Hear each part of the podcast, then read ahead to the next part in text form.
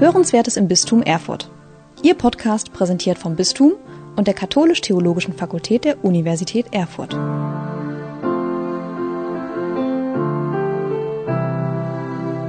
Ich begrüße euch, euch herzlich zu diesem Vortragsabend. Wenn Meister Eckhart wüsste, dass ein Asiate über ihn in Verbindung mit den Upanishaden spricht, wird er staunen. Aber ich entdecke eine Art Seinsmystik in den beiden Traditionen. Und darüber wollen wir heute Abend reflektieren. Wir leben in einem neuen Zeitalter der geistigen Entwicklung der Menschheit. Ein wachsendes Bewusstsein für globale Vernetzung ist kennzeichnend dafür. Der Prozess der Globalisierung betrifft nicht bloß Wirtschaft und Politik, sondern auch die Landschaft der Weltreligionen. Die Frage nach der Begegnung zwischen den geistigen Hemisphären von West und Ost können wir in diesen großen Zusammenhang stellen. Damit unsere Reflexion einen Fokus haben, wählen wir heute eine repräsentative spirituelle Tradition von Ost und West, nämlich Meister Eckhart vom West und Upanishadischen Meister vom Ost. Zwischen den beiden liegen etwa 2000 Jahre. Zwei Kontinente, zwei religiöse Hintergründe, zwei Sprachräume, zwei verschiedene Weltanschauungen. Trotzdem erkennen wir eine tiefe Konvergenzpunkt in der Seinsmystik die wir nur mit Staunen wahrnehmen und auf uns wirken lassen können. Ich möchte nicht Meister Eckhart mit den Upanishadischen Meister vergleichen.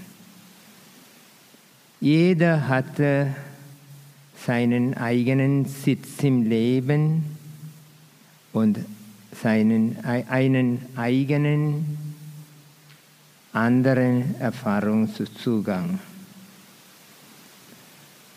Um den mystischen Weg der beiden näher zu betrachten, können wir zunächst schauen mit dieser Skizze, wie die, der Versenkungsweg sich entfaltet. Mystiker aller Religionen sprechen von einer Bewusstseinsvertiefung, die zu einer Alleinheitserfahrung führt. Eine tiefe Einheit mit dem göttlichen Seinsgrund und mit allen Dingen der, und Lebewesen im Kosmos.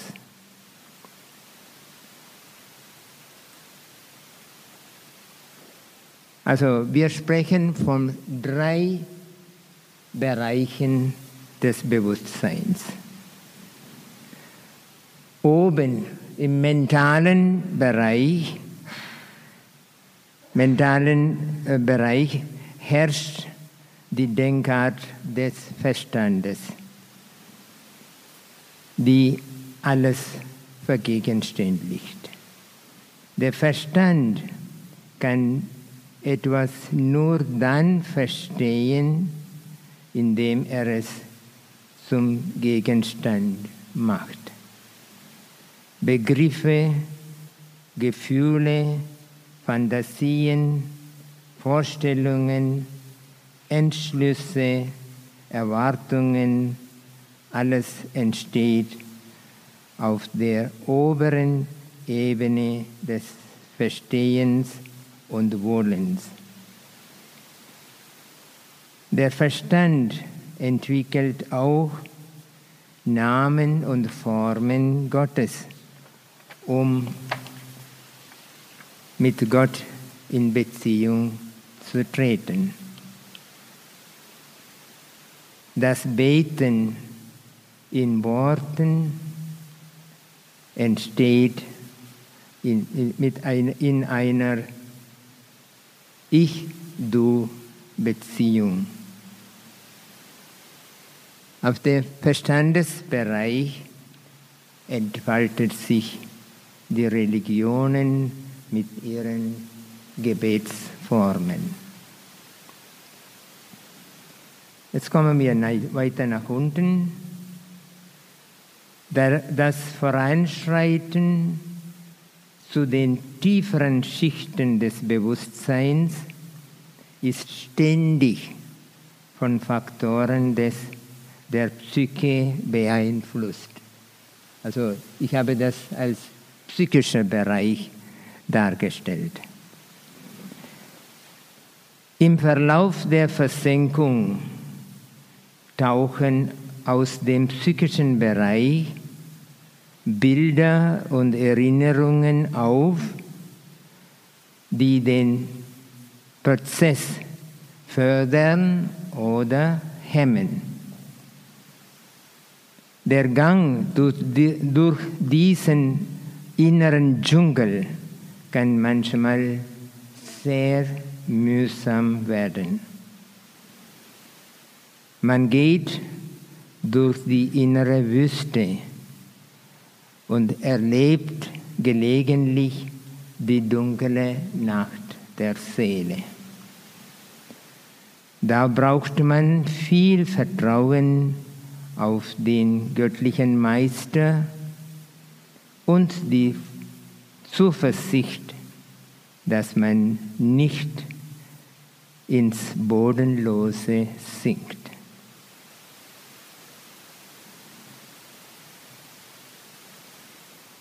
Langsam kommen wir zum geistlichen, spirituellen Raum.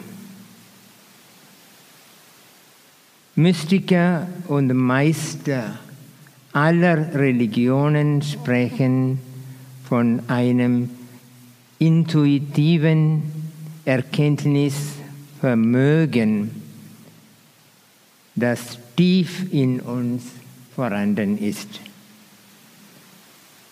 Im Westen heißt es Nus. Im Gegensatz zum Verstand ist dieses, dieses mystische Organ auf, auf, auf die Einheitswahrnehmung angelegt, die weit über Begegnung mit einem personalen Gott hinausgeht. Mit diesem Erkenntnisorgan schaut man in die innere Kammer. Also mit diesem Auge von Nus schauen wir in die innere Kammer in den sakralen Raum in uns. In allen Religionen wird es als Herz bezeichnet. Dies ist der eigentliche Ort, in dem die göttliche Gegenwart erfahren wird. Im Herzensraum begegnet man keinem personalen Gegenüber, sondern erfährt man die transpersonale Dynamik, das Göttliche als Geist, als Schwingung. Hier erkennt man das eigene wahre Selbst als total durchlässig für das göttliche Selbst. Also das eigene Selbst habe ich als äh, hier allgemein gezeichnet und göttliches Selbst unten. Der Versenkungsweg geht, führt letztlich zu einer Unio Mystica, die mit verschiedenen Symbolen ausgedrückt wird. Aus dieser inneren Einheitserfahrung heraus lebt man in der Welt. Dann sieht man alles anders. Man erlebt eine Art universelle Theophanie. Alles schwingt mit der göttlichen Dynamik, mit dem göttlichen Geist. Der Umgang mit Menschen und Dingen wird vor allem von Barmherzigkeit geprägt. Also mit diesem Schema des inneren Weges möchten wir den spirituellen Weg von Meister Eckhart und der Upanishadischen Meister betrachten. Meister Eckhart lebte in einer Zeit des geistigen Umbruchs. In seinen Predigten hat er suchende Menschen ermutigt, auf eigenen Weg zu gehen und das geistliche Leben mystisch zu gestalten. Über den personalen Gott, die transpersonale Gottheit zu suchen, das ist der Hauptansatz von Meister Eckhart. Also ich habe hier der Gott und die Gottheit. Eckhart macht durchgehend einen Unterschied zwischen dem Gott, dem personalen Gott und der transpersonalen göttlichen.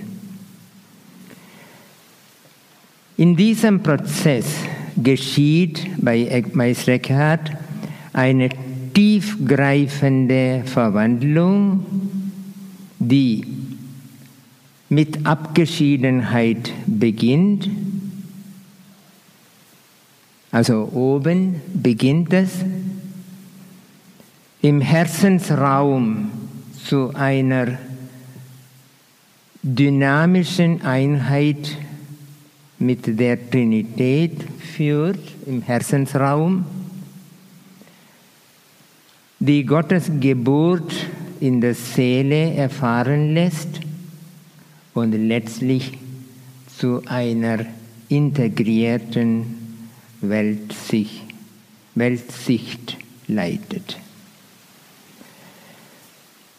Wir betrachten diesen Verwandlungsweg in neuen Schritten mit den Aussagen von Eckhart und dem Upanishadischen Meister. Eckharts Lebenslauf ist euch bekannt. Er ist geboren in 1260 in Hofheim bei Erfurt. Er war Dominikaner, hat er in Paris studiert, war er auch in der Ordensleitung ziemlich viel tätig. Zuletzt war er Prediger, besonders in den Beginnenklöstern und auch bei, bei Laien, die in einer, einer Aufbruchsstimmung lebten. 1326 wurde ein Strafverfahren eingeschaltet in Köln. Er reiste nach Avignon zum Papst Johannes XXII., aber scheinbar ohne Erfolg und auf dem Rückweg, Rückweg ist er verschwunden. Wann ist er gestorben, weiß man nicht. Vielleicht in 1328. Also ich bitte euch, äh, die, die Texte zu nehmen. Jeder hat einen, eine Textsammlung bekommen. Ich möchte mit dieser Skizze die geistliche, den geistlichen Verwendung, Ver, Ver, Versenkungsweg von Meister Eckhart und der Upanishaden darstellen. Dann sehen wir eine gewisse Parallelität, ohne ähm, zu vergleichen, zu versuchen. Also, Meister Eckhart, die Texte, der Weg nach innen. Wir lesen nur ein paar Texte, weil wir die Zeit, äh, äh, nur dann, dafür die Zeit haben. Ich bitte euch, äh, die, die Texte laut zu lesen. Äh, ich gebe an die Textnummer, die Textnummer also Weg nach innen Nummer 1. Bitte, jemand könnte das lesen.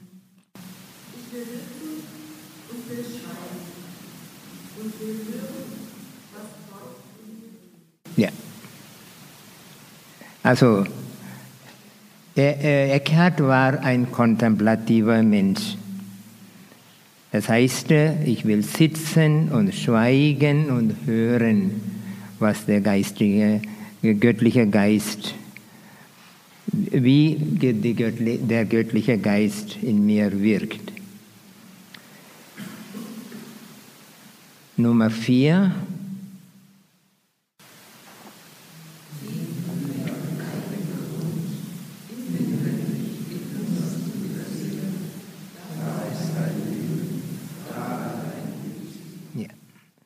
Also inwendig im Innersten der Seele. Das ist der, der äh, glaube ich, das ist der Herzensraum gemeint. Hm.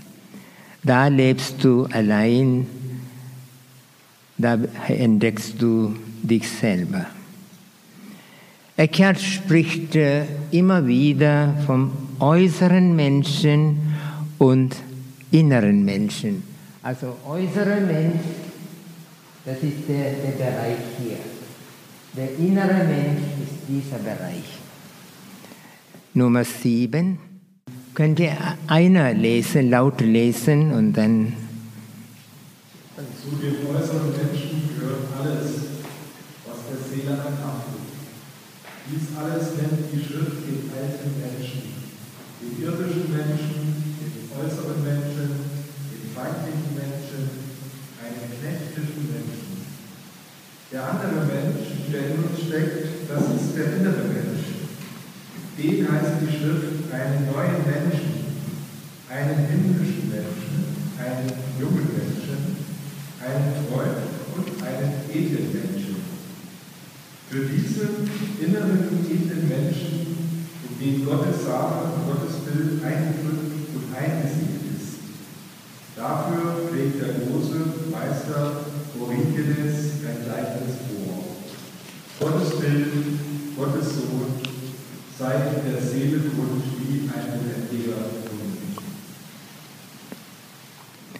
der lebendige Brunnen habe ich äh, in dieser Spirale äh, gezeichnet. Also es gibt einen äußeren Menschen und den inneren Menschen.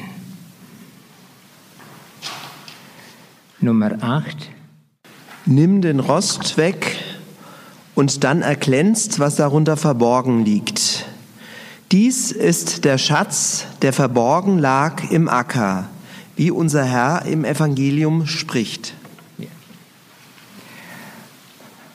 Nimm den Rost weg. Das heißt, äh, es geht um Abgeschiedenheit, hm, wovon wir bald sprechen, lesen. Jetzt kommen wir Nummer, zu Nummer zwei. Also es geht um Ichhaftigkeit, habgierige, habgieriges Festhalten an das Ich.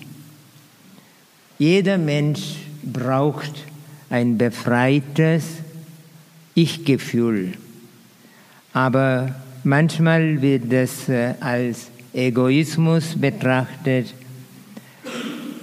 das habgierige Festhalten an das eigene Ich. Nummer eins lesen wir. Die Bindung an das eigene Ich in jedem Werk der Frömmigkeit nimmt dir die Freiheit, in diesem gegenwärtigen Augenblick Gott gehorsam zu sein und seiner Eingebung zu folgen.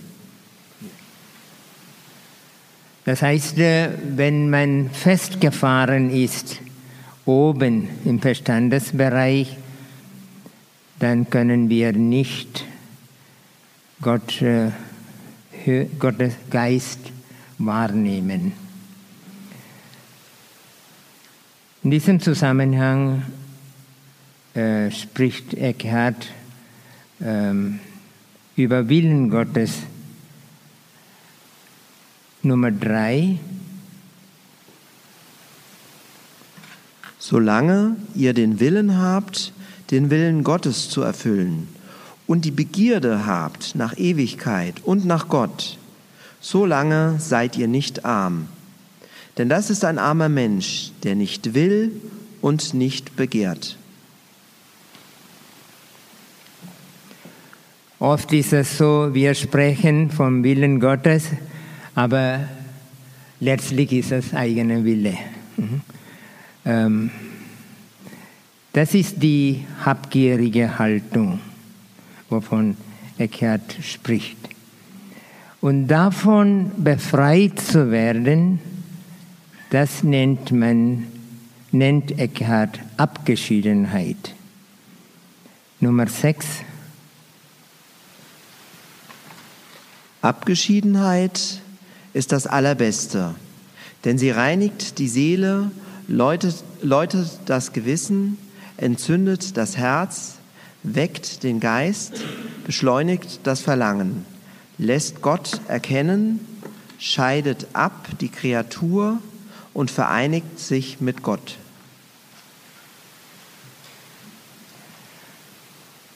Jetzt kommen wir zum dritten Thema bei Meister Eckhart, der Unterschied zwischen Gott und die Gottheit. Nummer eins. Gott und Gottheit sind so weit voneinander verschieden wie Himmel und Erde.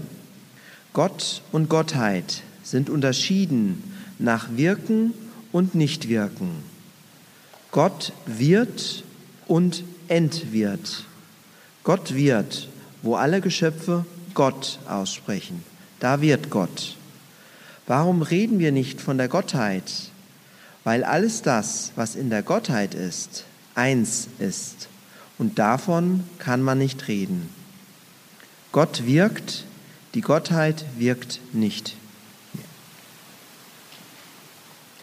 Also wenn wir von Gott reden, wenn wir von Schöpfergott, Allgegenwart Gottes reden, dann ist, reden wir mit unserem Verstand.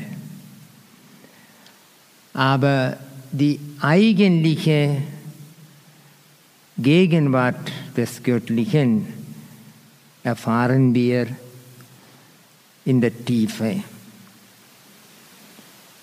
wo alles eins ist. Davon kann man nicht reden. Wir Christen reden von Gott ziemlich viel, aber die Gottheit oder das Göttliche, das ist ohne Namen und Formen. Nummer drei lesen wir. Wenn Gott göttlich in dir leuchten soll, hilft dir ein natürliches Erkenntnislicht ganz und gar nicht. Es muss vielmehr zu einem reinen Nicht und seiner selbst ganz entäußert werden. Dann kann Gott mit seinem Licht hineinleuchten. Willst du Gott göttlich wissen, so muss dein Wissen in reines Unwissen und zum Vergessen deiner selbst und aller Geschöpfe gelangen. Also, wir müssen zum Nichts gehen. Wenn wir mit dem Verstand über Gott reden, dann haben wir eine gewisse Klarheit. Aber wenn wir in die tiefe Stille hineingehen, um das Göttliche wahrzunehmen, dann wissen wir, dass dein Wissen in reines Unwissen und Vergessen zum Vergessen deiner selbst und aller Geschöpfe gelangen soll. In diesem Zusammenhang spricht er ähm, über die bildhafte Erscheinungen hinüberzugehen. Nummer 5. Scheidet die bildhafte Erscheinung ab und vereinige euch mit dem formlosen Sein. Da kommt äh, die Seinsmystik ganz deutlich durch. Jetzt kommen wir zum Herzensraum. Nummer zwei.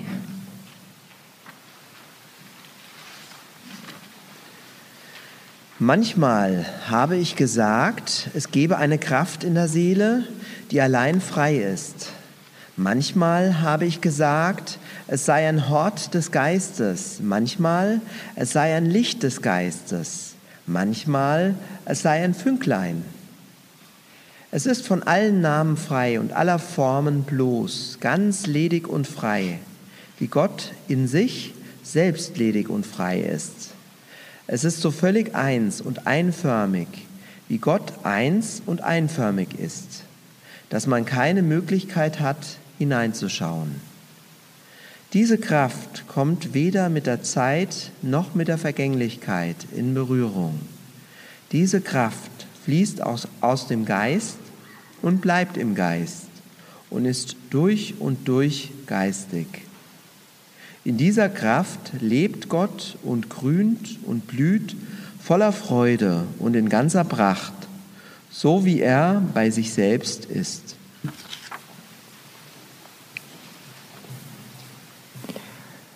In dieser Kraft, das bedeutet im Herzensraum. Im Herzensraum erfahren wir die göttliche Gegenwart als universelle Schwingung, die über äh, Namen und Formen hinausgeht. Wir lesen auch Nummer 5. So wie Gott eins und einförmig ist, so kommt er in dieses eine, das ich ein Bürglein in der Seele nenne. So völlig eins und einförmig ist dieses Bürglein und über alle Weise und über alle Kräfte ist dieses einige eine so erhaben, dass niemals eine Kraft oder eine Weise hineinschauen kann, nicht einmal Gott selbst. Jetzt kommen wir zu einem Ausdruck von Meister Eckhart, das Göttliche als Seinsgrund, als Seinsgrund. 5.1 Da ist Gottes Grund mein Grund und mein Grund Gottes Grund. Da lebe ich ebenso aus meinem eigenen, wie Gott aus seinem eigenen lebt. Gottes Bild ist in der Seele Grund wie ein lebendiger Brunnen. Aus diesem innersten Grund sollst du alle deine Werke ohne Worum willen wirken. Ja, frage nicht äh, wozu, wo, warum und so. Gott wirkt. Das, die, die Gottheit, das, das Göttliche wirkt durch uns. Und jetzt kommt, äh, kommen wir zum sechsten. Das ist eine äh, aus dem christlichen Glauben. Ähm, die Trinität heißt es. Das ist äh, ein Geburtsvorgang bei Eckhart. Trinität bedeutet, das Göttliche gibt sich her, gießt sich aus.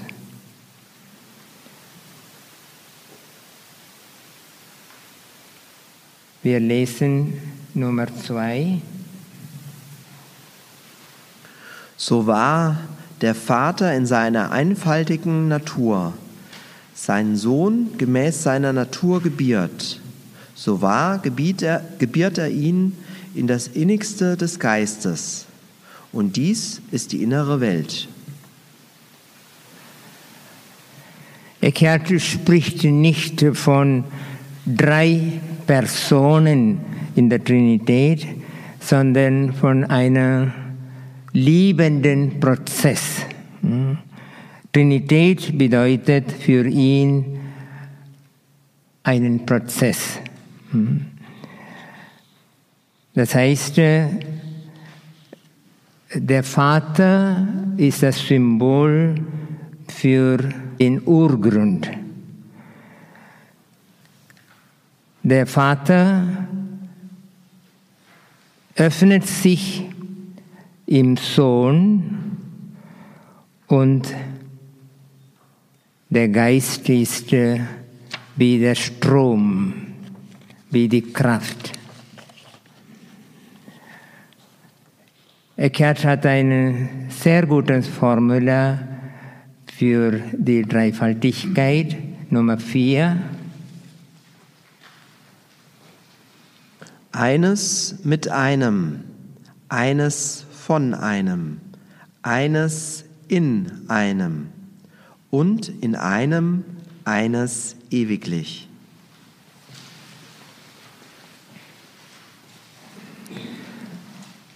Das heißt, äh, die göttliche Einheit ist nicht eine statische Einheit, sondern eine dynamische Einheit.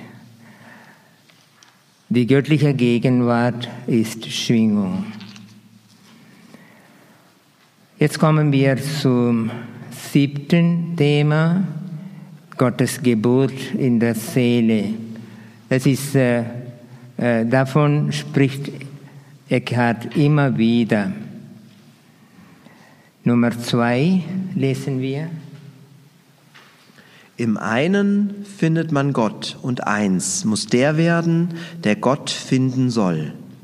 Sei eins, auf das du Gott finden könntest. Ja. Also das eine ist nicht eine statische Einheit, sondern eine dynamische, liebende, schwingende Einheit. Nummer fünf. Hier ist Gott eins mit der Seele und das ist die äußerste Armut, die man finden kann. Also die Einheit zwischen der menschlichen Seele und dem göttlichen Geist erfahren wir nur in äußersten Armut. Das heißt, wenn wir befreit sind von der Ichhaftigkeit. Nummer sechs. Unaufhörlich gebiert der Vater seinen ewigen Sohn in diese Kraft, so dass diese Kraft selbst den Sohn des Vaters, beziehungsweise aus der einzigen Kraft des Vaters, sich selbst als denselben Sohn mitgebiert. Also im Herzensraum erfahren wir den göttlichen Geburtsprozess. Nummer 10. Gott muss sich in einem jeden Menschen, der sich von Grund auf gelassen hat, völlig ergießen, so ganz und gar, dass er in seiner Natur und in seiner ganzen Gottheit nichts vorbehält. Er muss alles zugleich in fruchtbarer Weise in den Menschen ergießen.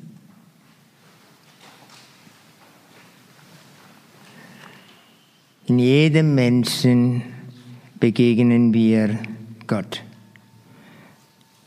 die göttliche Gegenwart. Und um 16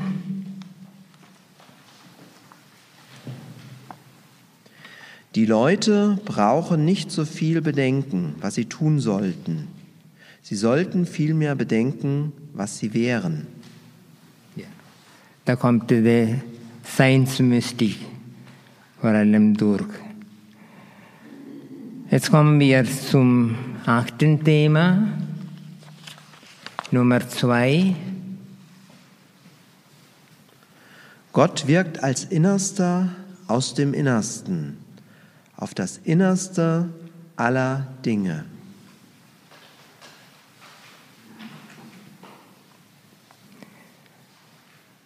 Und lesen wir auch Nummer sieben.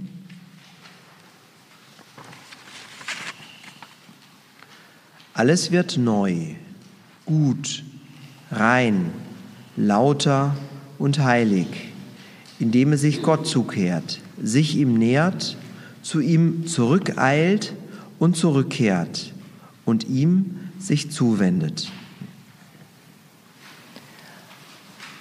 Also das heißt, äh, Eckhart vertritt nicht eine weltverneinende Spiritualität, sondern eine weltbejahende Spiritualität. Alles wird neu, gut, rein, lauter und heilig, indem du von, von der Tiefe aus betrachten kannst. Nummer 9. Wer sich selbst erkennt, der erkennt alle Kreaturen. Genau. Und jetzt kommen wir zum Schlussthema Barmherzigkeit, Nummer 1. Was Gott auch wirkt, der erste Ausbruch ist Barmherzigkeit. Das größte Werk, das Gott je gewirkt hat, das ist die Barmherzigkeit. Das Werk Barmherzigkeit ist Gott so wesensverwandt, dass zwar Wahrheit und Fülle und Güte Gott benennen, das höchste Werk Gottes aber ist Barmherzigkeit. Und das bedeutet, dass Gott die Seele in das Höchste und Reine, Reinste versetzt, das sie empfangen kann in der Welt, in ein grundloses Meer. Dort wirkt Gottes Barmherzigkeit. Barmherzigkeit ist eigentlich ein Geburtsvorgang. Gott gebiert sich in uns, in unserem Herzensraum und daraus fließt Barmherzigkeit als Geburtsprozess. Wir machen eine drei Minuten Pause. Ich, werde, ich bitte Sie, ähm, einfach durch die Texte, mal, die wir gelesen haben, einfach noch einmal durchzugehen. Wir machen eine drei Minuten Meditationspause.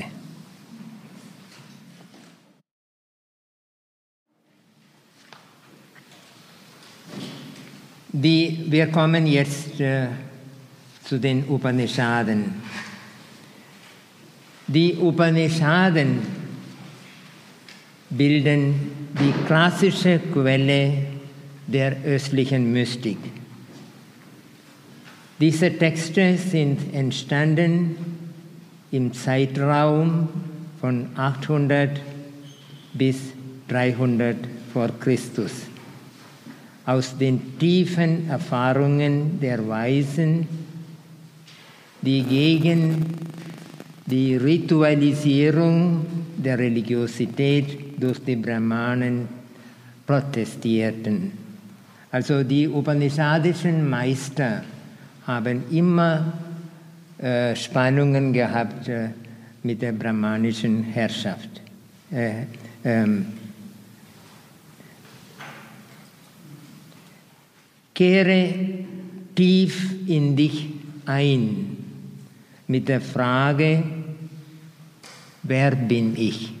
Ko aham, wer bin ich? Und erkenne dein wahres Wesen. Das ist der Grundansatz der Upanishadischen Meister. In diesem Prozess geschieht eine tiefgreifende Verwandlung, die mit Verzicht beginnt, oben, in der Herzenshöhle zur dynamischen Einheit mit dem Göttlichen führt, die Erkenntnis, dass ich göttlich bin, ermöglicht und letztlich zu einer integralen Weltsicht leitet. Wir betrachten diesen Verwandlungsvorgang in neuen Schritten, so parallel zu Meister Eckhart, mit dieser Skizze, neuen Schritten mit den Texten der Upanishaden. Zunächst äh, das Thema die Suche. Wir lesen den ersten Text. Lehre mich, Meister. Mit diesen Worten näherte sich Narada dem weisen Sanat Kumara. Er antwortete ihm, Komme zu mir mit dem, was du weißt, und ich werde dich lehren, was darüber hinausgeht. Er sagte zu ihm, Herr, ich habe die Veden gelernt, ferner die Epen und die heiligen Texte und alle Wissenschaften wie Grammatik, Logik, Astrologie, Bogenschießen und Erdkunde. Ich kenne die Worte, doch das Selbst kenne ich nicht. Führe mich ans andere Ufer des Leidens. Sanat Kumara sprach zu ihm, Alles, was du studiert hast, ist nur Name. Es ist eine, eine bekannte Geschichte von Sanat Kumara und Narada. Das heißt, äh, was wir vom Verstand her lernen, ist äh, äußere Dinge, äußere, äußere Kenntnis. Aber die wahre Erkenntnis entsteht in der Tiefe. Zu der Frage Nummer zwei, wer bin ich? Wer bin ich? Ko aham. Zu dieser Frage kommen wir im Herzensraum. Wir lesen Nummer drei. Wie kann man den Erkenner erkennen? Was ist das, durch dessen Erkenntnis alles, was ist, erkannt wird? Das heißt, äh, die Upanishaden versuchen, zu Subjektivität zu führen. Also nicht äh, gegenstandbezogenes Wissen, sondern vielmehr ähm, subjektbezogene Erkenntnis. Auf diesem inneren Weg durchgehend spricht man ein Gebet. Nummer sieben. Vom Nichtsein führe mich zum Sein, von der Dunkelheit führe mich zum Licht, vom Tod führe mich zur Unsterblichkeit.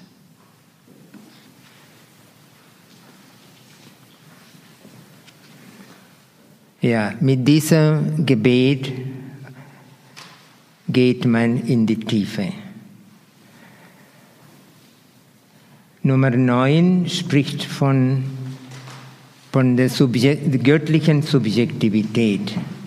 Nummer 9. Er ist der ungesehene Seher, der ungehörte Hörer, der ungedachte Denker, der unerkannte Erkenner.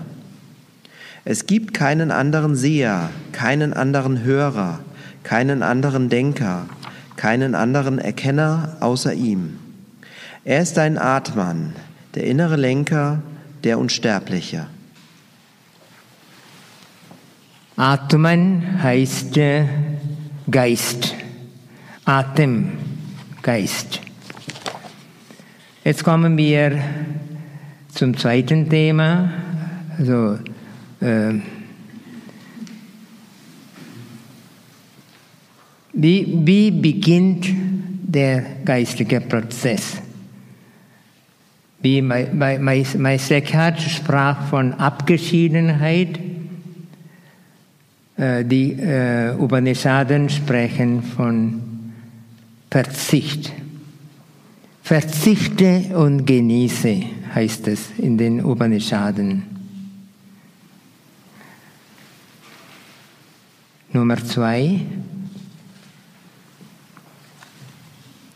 Wer mit Habgier an, die Dinge, an den Dingen festhält, ist in seine Habsucht gebunden.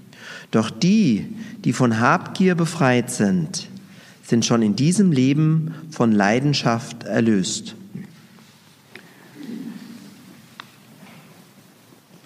Habgier macht das Leben unglücklich. Wenn man mit Habsucht lebt und an Dingen festhält, dann ist eine Art ähm, Sklaverei dadurch. Jetzt kommen wir zum Geheimnis des Göttlichen. Die Upanishaden sprechen viel mehr über das Geheimnis des Göttlichen. Ähm, Nummer eins. Dorthin reicht das Auge nicht, noch das Wort, noch der Gedanke.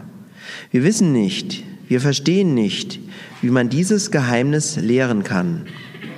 Es ist anders als das Gewusste und auch jenseits des Ungewussten. So haben wir es von den Alten gehört, die es uns verkündet haben. Was durch das Wort nicht aussprechbar ist, wodurch das Wort ausgesprochen wird, erkenne das als das Göttliche, doch nicht das, was man hier verehrt.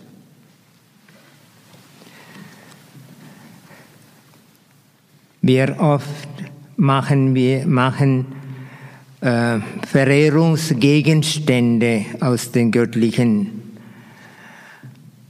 aber die göttliche eigentlich die, die göttliche Gegenwart schwingt über alle Gegenstände hinaus.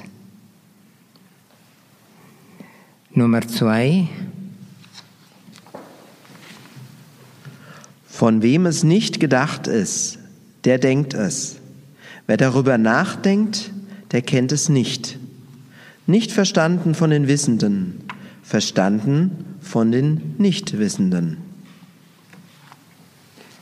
Ja, alle mystischen Traditionen sprechen von, von, von dieser Einsicht.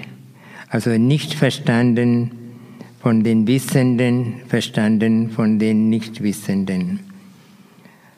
Das heißt, äh, im vier, äh, vierten, neti, neti. Nicht so, nicht so. Ähm, Johannes von Kreuz hatte gesagt, äh, nada, nada. Hm? Nicht so, nicht so. Das heißt, äh, ähm, die göttliche Schwingung ist eigentlich unerreichbar, unfassbar. Und das bleibt immer so.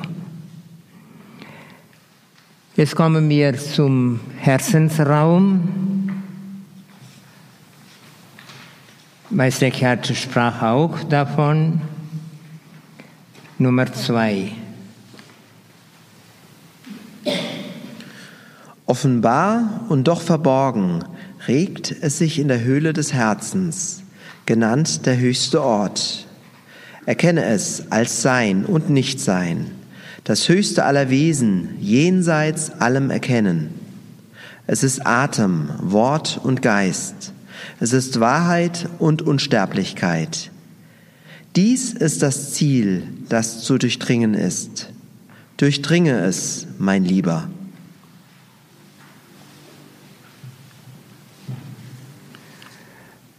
Eigentlich geschieht im inneren Prozess eine Art Durchbruch, Durchbruch des Geistes. Nummer 6. Das Herz ist der Ruheort aller Wesen. Im Herzen sind alle Wesen gegründet. Das Herz ist daher das höchste Brahman, das Göttliche. Wer so weiß und darüber meditiert, der wird mit dem Atman eins. Das heißt, äh, in der Einheit erfahren wir die göttliche Gegenwart, nicht in Zweiheit. Solange der Verstand Gott projiziert vor sich, da haben wir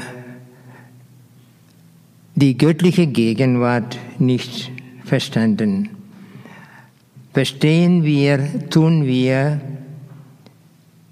im, in der Einheitserfahrung im Herzensraum. Nummer sieben, da habe ich äh, verschiedene Begriffe zitiert. Die Höhle des Herzens, Burg Gottes, Lotuskammer, Gefäß Gottes, göttlicher Bereich, Ruheort des Wesens, der Innenraum, der höchste Ort, der Himmel in dir, die himmlische Bremenburg. Nummer 10 lesen wir.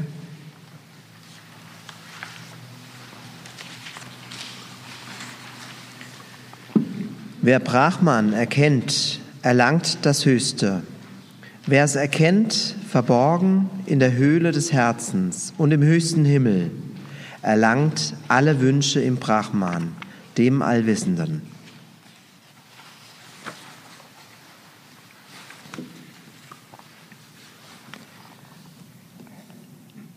Jetzt kommen wir zum fünften Thema.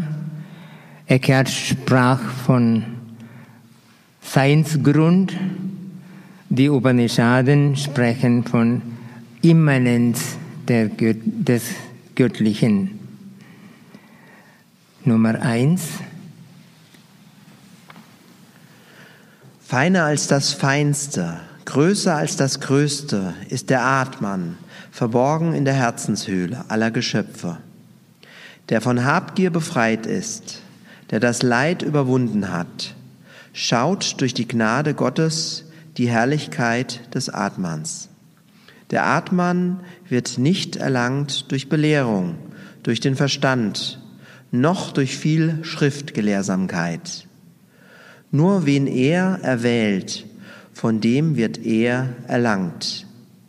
Diesem öffnet der Atman sein eigenes Wesen. Also die Tiefenerfahrung ist äh, eine Gnadenerfahrung.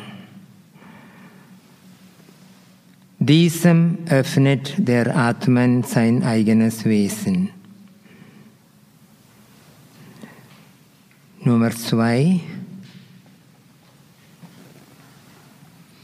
Das, woraus die Wesen geboren werden, wodurch sie leben, wenn sie geboren sind, und worin sie eingehen nach dem Tod, das sollst du erkennen. Das ist das Göttliche. Ja, da kommen wir näher zum, zum äh, Meister Eckhart, wo er äh, ähm, von Seinsgrund spricht.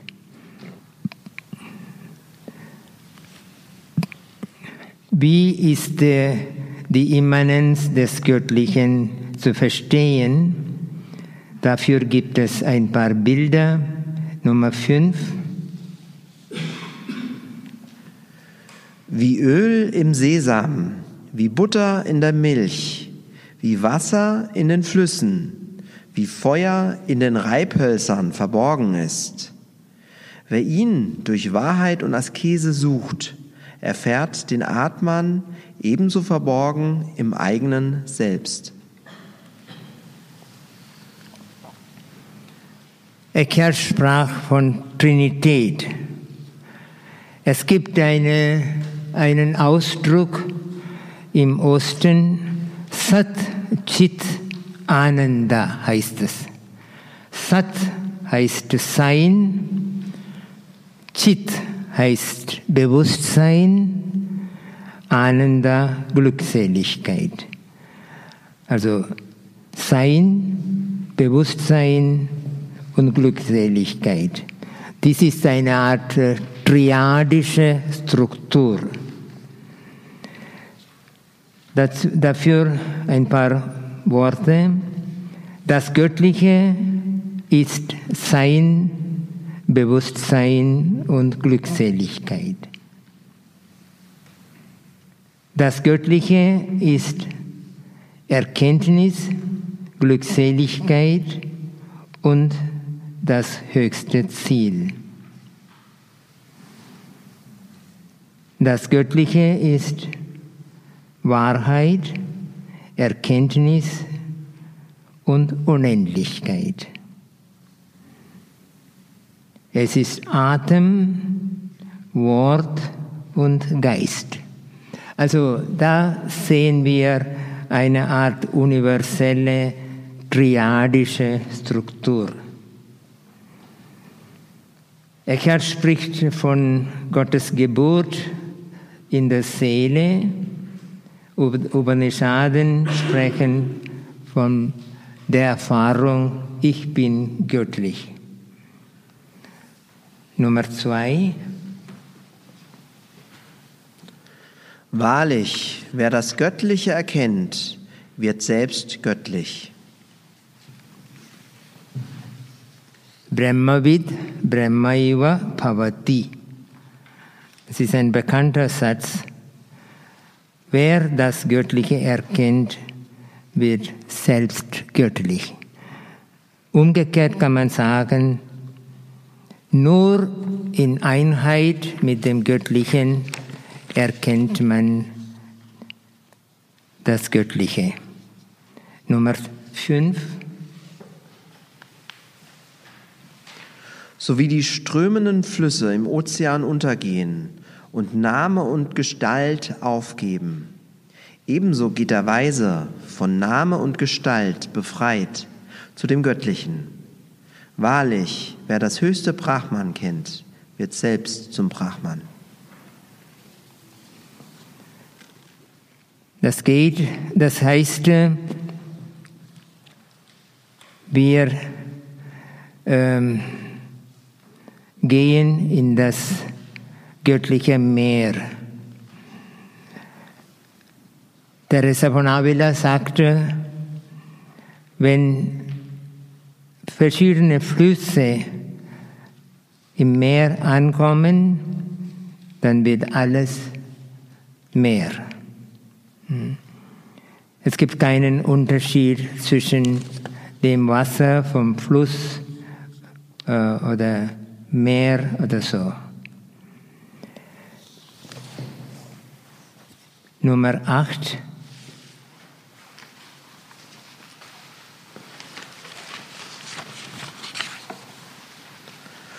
Möge ich Träger des Unsterblichen sein, möge mein Leib leuchtend sein, meine Zunge sei honigsüß, mögen meine Ohren gut hören. Ich bin das Gefäß des Göttlichen, von Weisheit erfüllt.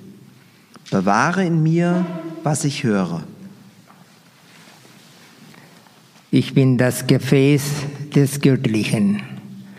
Der Leib ist sakral.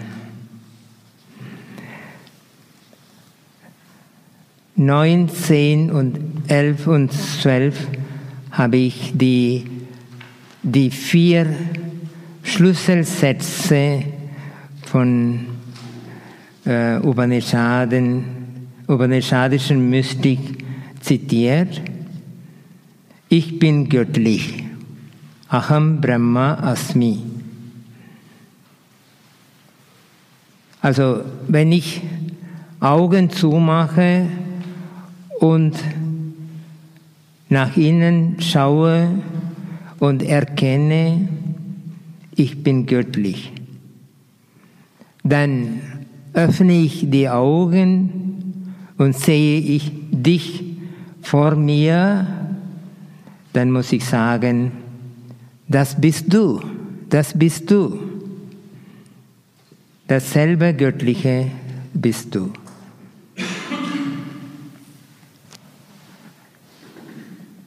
Tattvam Asi. Dieses Selbst ist göttlich. Atmen ist Brahman. Atmen heißt Geist. Brahman heißt das Göttliche. Atmen weist auf Immanenz hin. Brahman weist auf Transzendenz hin. Und dann zwölf, Bewusstsein ist göttlich. Prajnanam Brahma. Bewusstsein ist göttlich.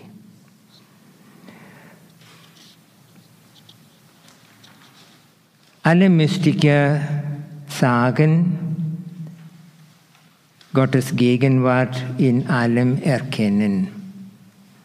Nummer eins. Vom Herrn durchdrungen ist dieses All, was sich in dieser Welt bewegt. Nummer vier. Wer das Göttliche erkennt, erlangt das Höchste. Es ist Wahrheit, Erkenntnis, Unendlichkeit. Wer es erkennt, verborgen in der Höhle des Herzens und im höchsten Himmel, erlangt alle Wünsche im Göttlichen. Da kam der Schüler und fragte den Meister, wie groß ist der Herzensraum? Dann hat der Meister gesagt, größer als der gesamte Kosmos. Größer als der gesamte Kosmos. Nummer sieben. Ihm, dem Leuchtenden, leuchtet alles nach. Von seinem Licht ist dieses All erleuchtet.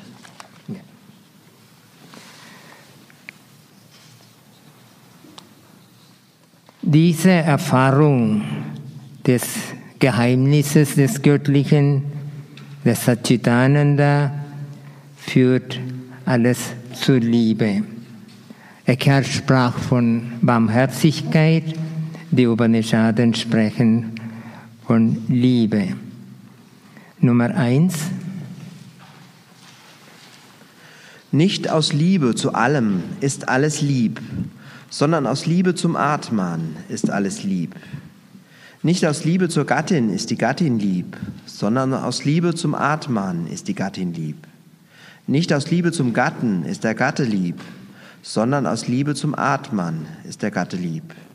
Den Atman allein soll man sehen, hören, überdenken. Über den Atman soll man meditieren. So wird alles erkannt und geliebt.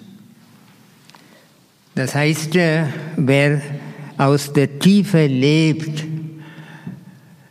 der findet die menschlichen Beziehungen eine sakrale Angelegenheit. Alles ist, äh, also wir leben in einem sakralen Raum. Darum haben die Upanishadischen Meister nicht viel Wert gelegt äh, wie die Brahmanen, äh, nicht viel Wert auf Riten, Ritualen und so im Tempel bezogene Riten. Nein. Für die ist äh, der gesamte äh, Kosmos heilig, wie bei Meister Eckhart auch. Also Eckhart sagte immer, äh, Gott in allem sehen. Also ich habe die, die, äh, die, die Struktur einmal kurz erklärt und mit dieser Struktur der Versenkung haben wir die Texte von Eckhart gelesen und von den Upanishadischen Meistern. Zunächst mal vielen Dank, genau, Pater Sebastian. Ganz vielen Dank. Ganz vielen Dank für den tollen Vortrag.